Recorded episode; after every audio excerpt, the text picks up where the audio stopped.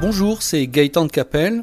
Voici l'éditorial du Figaro du mardi 25 septembre. Son titre Course d'escargot. Si le secret d'une politique économique gagnante consiste à choisir un bon cap et à le suivre au bon rythme, le gouvernement n'a accompli qu'une partie du chemin. Le bon cap ne fait guère de doute, après la gestion calamiteuse et insincère, selon la Cour des comptes, des années Hollande, les deux premiers budgets du quinquennat Macron ont permis de rétablir une véritable rigueur comptable en France et donc de la crédibilité.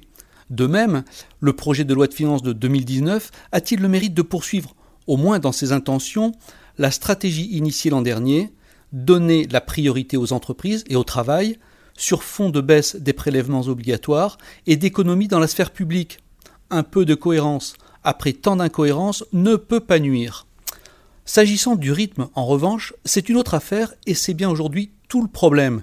Alors qu'une croissance exceptionnelle et des recettes fiscales inespérées ont ouvert une fenêtre en or pour accélérer le tempo, la France, seule en Europe, continue sa course d'escargot de la grande offensive contre les dépenses publiques.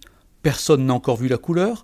À peu de choses près, l'État comptera l'an prochain toujours autant de fonctionnaires, indispensables pour gagner en agilité, en productivité, en efficacité, la transformation cent fois promise de notre énorme machinerie administrative avance à pas de fourmis. Comme le relève le Haut Conseil des finances publiques, le déficit structurel, c'est-à-dire strictement lié au poids démesuré de l'État dans l'économie, continuera à limiter significativement les marges de manœuvre de la politique budgétaire. Cette formulation peu lyrique résume tout. Tant que les dépenses publiques n'auront pas été drastiquement réduites, et à 54% du PIB, il y a de quoi faire, tout espoir d'une baisse sérieuse de la fiscalité, et à 44% du PIB, il y a aussi de quoi faire, est illusoire. Les contribuables pourront encore le constater l'an prochain.